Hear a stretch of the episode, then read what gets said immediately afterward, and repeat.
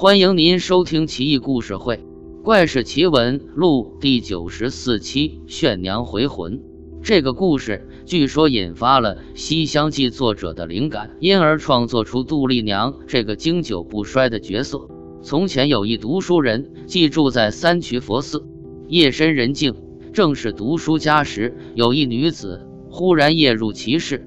女子容颜绝佳，然读书人心思全在书上，于是漫不经心地问：“敢问你姓甚名谁？家住何处？深夜前来又有何事？”女子掩嘴而笑，并不答话。读书人于是下逐客令。女子这时才答道：“你这人好生聒噪，我慕名而来，你竟然还怀疑我？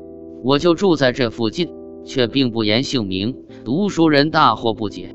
自此以后，此女夜夜前来陪读书人静坐，不发一言。如此已过一月之余。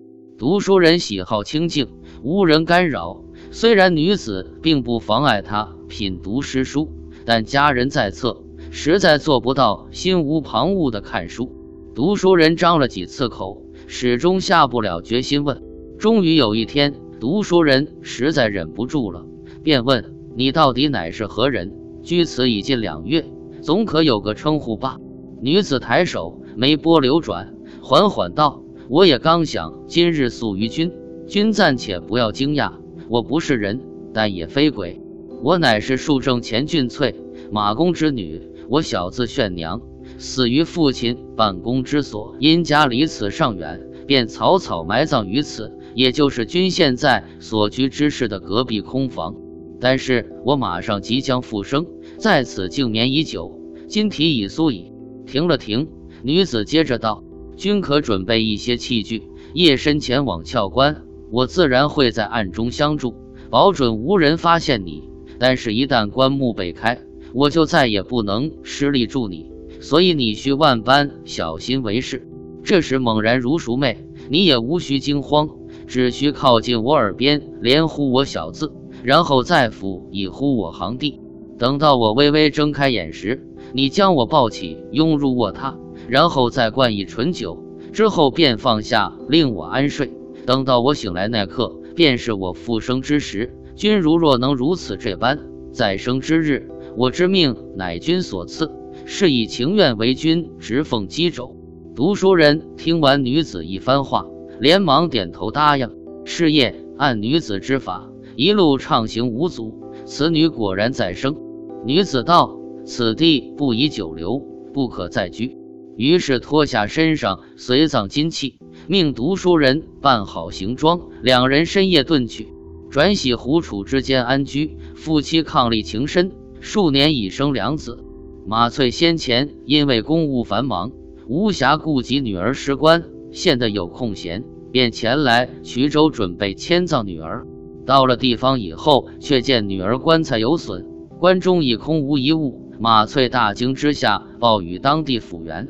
官员将寺中上下僧人全部抓往衙署，一番严刑拷打之后，四僧也说不出个道理来。于是官员准备了结此案。马翠觉得此事甚为可疑，若是为盗贼所发，金帛盗去自是必然，为何尸体也不见了？此时有一僧人喃喃自语，声音虽细，马翠却听得分明。原来僧人言数年前有一世人居住在停柩房隔壁，忽然有一天不告而别。官员叫画师按僧人所描绘之像，立马派人往各地寻访，终于在湖湘某地找到了郑斗西二小儿的读书人。